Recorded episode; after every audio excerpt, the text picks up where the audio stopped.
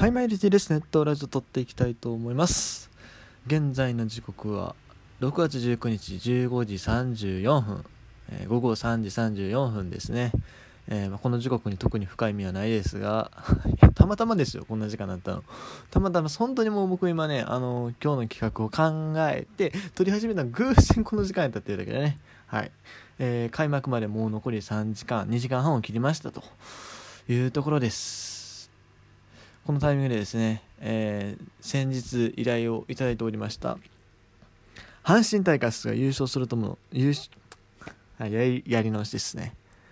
阪神タイガースが優勝するためのセブンルールを、えー発表したいと思います。もうこれねあのいろんなラジオトークとかポッドキャストの番組で発表されてると思うんですけどまああのージャイアンツファンのザボさんという方がですね、まあ、いろんな番組にこのメールを送ってらっしゃるんですね、えーあなたのチームがえー優勝するためのセブンルール、7つのルールを考えてくださいと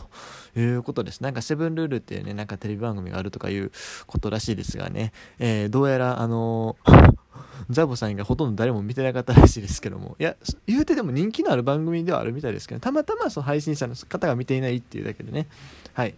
えーまあ僕も見てないんですけども、えー今回ですね、まあとりあえずその阪神が優勝するための7つのルールというところを行きたいと思います。結構ね、番組によってそのなんだろう、切り口っていうか、あそのルールってどういうルールかってだいぶ違う気はするんです。そのなんだ大雑把になんだ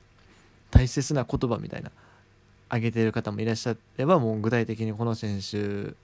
がどうこうど具体的な選手名あんま上がってなかったでもなんだこういう起用どうこうとかねそういうところに言及される方もいればという形でねまあいろいろあるんですけど僕は結構どっちかというと具体的な話が多いかなというふうに思います。えっ、と、5つの、えー7つのルールのうち2つがピッチャーに関すること、え4つが野手に関すること、そして残り1つが全般的、全般的やけど、まあ部分的か なことかなと思うんですけど。結構ね、えー個人の名前を挙げてるものもありますね。3つぐらいありますね。し、まあ、残り、残り1個もそうですね、あのなんだろう。特定の選手の名前を挙げてはいないけどもそこに該当する選手はかかなり限られてるのでね、はいまあ、結構具体的な話かなと思うんですけどもちょっといきたいと思いますまずセブンルールその1ガルシアを先発ローテで回せ。はいえー、オネルキ・ガルシア今年で3年目ですよ。中日で初年度13勝を挙げたんですけども去年はねちょっと開幕3連戦、3連戦というか、開幕からの3登板がすごく内容が悪くてですね、7試合連続7失点とか、7試合嘘ごめん、3試合連続7失点とかしてですね、それで炎上して、で、後半、まあ、ソラーテが入ってくるあたりかな、その辺でまあ2軍に押したりね、ちょっといろいろあったんですけども、まあでも去年はね、その前半がね、極端に調子悪かっただけで、後半ね、あのリリーフに上がってきた時もすごく調子が良かったですし、もともと13勝してるピッチャーで、その年も防御率2点台、まあギリギリやけど2.99やってるピッチャー、イニングもね、きっちり規定乗ってたピッチャーです。あの、ちゃんと本来の調子を発揮することができれば、すごくチームにとって力になるピッチャー間違いないんですよ。なんか最近なんだろう、ほんまに野手3人のね、助っ人外国人とか、あとは、えー新戦力のエドワーズ、ガンケルとかね、その辺に結構注目いきがちではあったけども、このガルシアっていうのは本当にもう、あの、左のエースで回るだけ力があるピッチャーなんで、ここはね、絶対ローテ入れなきゃいけない。うん。ガルシアもね、あ、ガルシアね、ガンケルももちろんいいんかもしれへんけども、言うて第7の外国人取ってるピッチャーなんでね、うん。結構炎上するときはひどいし。考えたらね、やっぱね、多分今の感じだと、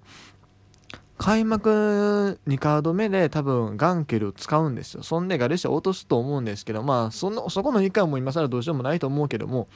できるだけ、できるだけもうガルシアをローテで回してほしいなと思います。うん。まあガンケルどうしても使いたいんやったら、中継ぎ1人落としたら、まあエドワーズなるんかな。まあ、エドワーズもまあいいピッチャーかもしれんけども、正直阪神ね、リリーフをそんなに必要としてないんですよ。まあ外国人がいっで、そのわざわざ使う意味がないというか、日本人で優秀なピッチャーがいるので、まあ、エドワーズが優秀であったとしても、その、わざわざ外国人枠を割くところではない気がするので、はい、あの、とにかくガルシアをね、最優先に使ってほしいなというふうに思います。そして、2つ目。えー、目指せ先発投手8試合完投はい。えっ、と、これはチーム合計で8試合です。あの、1人で8試合やるとはさすがにいません。えー、去年ね、チームで最多が、最多っていうか、チーム合計確か5試合ぐらいだったと思うんですよ。関東か幹部か忘れたけども。たったの5しかない。143の5しかないと。それでこそ128、え、120の8って言ったら、えー、大体まあ15試合に1試合はね、完封し、完封っていうか完投しろっていう、なかなか無茶かもしれへんけども、でもね、今年ね、もう使う、あの、リリーフ使う試合をとことん使うべきだと思うんですね。だからこそ、先発だけでいける試合は、できるだけ先発で投げ切ってほしいなというふうに思います。えー、特にね、今年はね、結構長いイニング投げれそうなピッチャーが多いかなと思います。えー、ガルシアもそうだし、岩貞もそうだし、割とその辺は、えー、スタミナがある方だと思ってますので、えできるだけ長いイニングを投げてほしいなとうん、まあもちろん8回までとかでも全然いいんですけど、ね、9回を抑えの9時だけ使うっていうのも正直ありかなと思うんですけど、まあ数字としてはできれば8試合完投ってとこを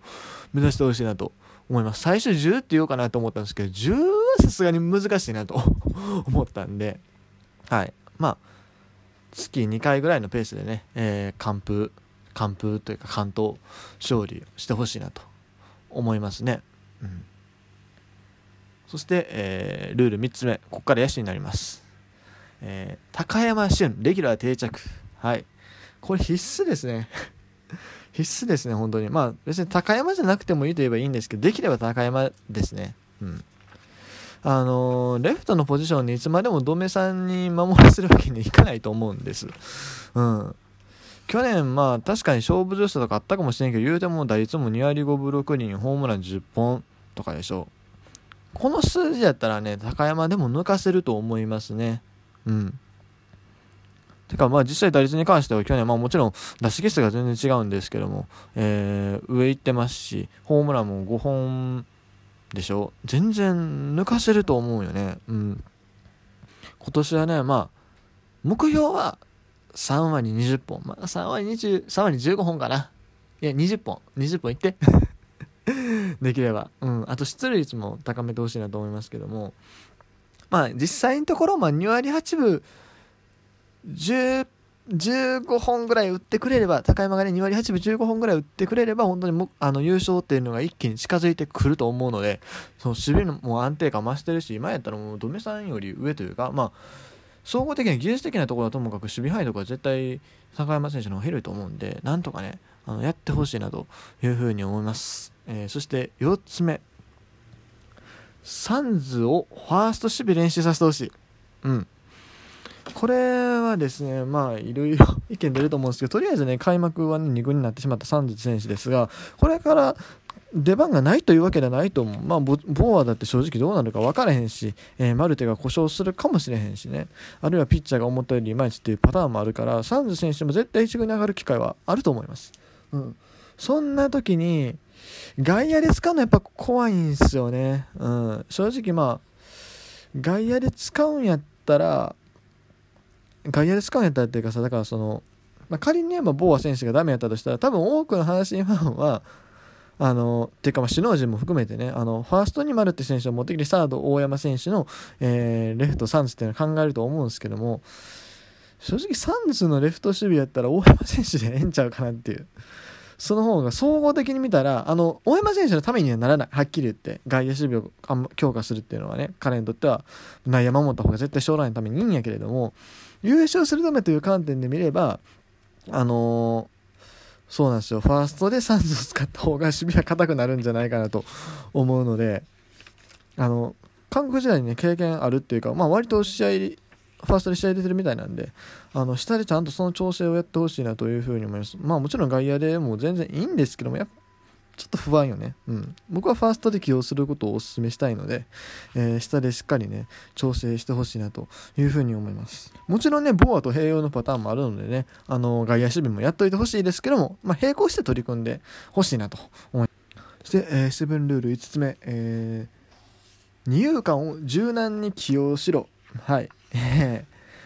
こなんですけども、まあ、おそらくね、監督の中では基本的に、えー、ショート、木浪、セカンド、糸原ってところだと思うんですけども、個人的にやっぱ、もうこれも何回も言ってるんですけど、糸原選手をレギュラーで固定するのどうかなと。まあ、選球眼がいいのは認めますけども他がちょっと弱いんですよね。それだったら、例えばセカンドに北条選手を入れるとかね、あるいはセカンドに木浪選手を入れて、ショートに北条選手を入れるとかいう起用も全然ありやと思うんですよ。うん。まあ、この糸原選手の調子が良ければね、もちろんあのレギュラー全然使えばいいと思うんですけども、あのー、去年とそんなに変わらへんぐらいやったら、あのー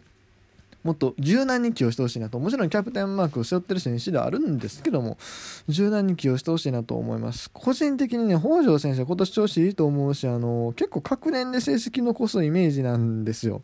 うん。2016年2割7分3厘でしょ。で2018年以外3割2分2厘でしょ。この法則まあ サンプルが少なすぎて何とも言えへんけどもでも今年も調子いいじゃないですかここまで。で考えたら今年レギュラーで使うのがいいんかなというふうに思うのでまあ本当にまあバランスよくというか本当にもうあの糸原選手に固執しないであの二遊間柔軟にもちろん他の選手が良ければ上田海のバッティングがいいとかなったらそれでもいいと思うしあの柔軟にね起用してほしいなと思います。同じことはもう木浪選手も言えますよ、うん、彼もレギュラー確定ではないと思うのでもちろん柔軟起用の対象になってくると思います。そして、えー、6つ目、えー、とにかく歩けと。あのフォアボールを選んでください。あの相手のピッチャーにしっかり球数を投げさせるっていうのはこういう時こそ、えー、すごく重要になってくると思います。まあね、2017年はね、歩いて前打線なんて言われましたけど、本当にもうそんな感じで、今年も歩きま、歩きまくってほしいなと思いますね。7つ目、えー、高卒ルーキーでも調子良ければ、どんどん上で使ってほしい。それはね、下で実践積み重ねた方がね、いいとかいう意見があるのもわかるんですけども、やっぱね、彼らがね、あの活躍すると盛り上がりますから、チームを勢いづける意味でも、調子がいい時はね、あの、どんどん上で使ってほしいなというふうに思います。ということで、えー、以上、阪神が優勝するためセブンルール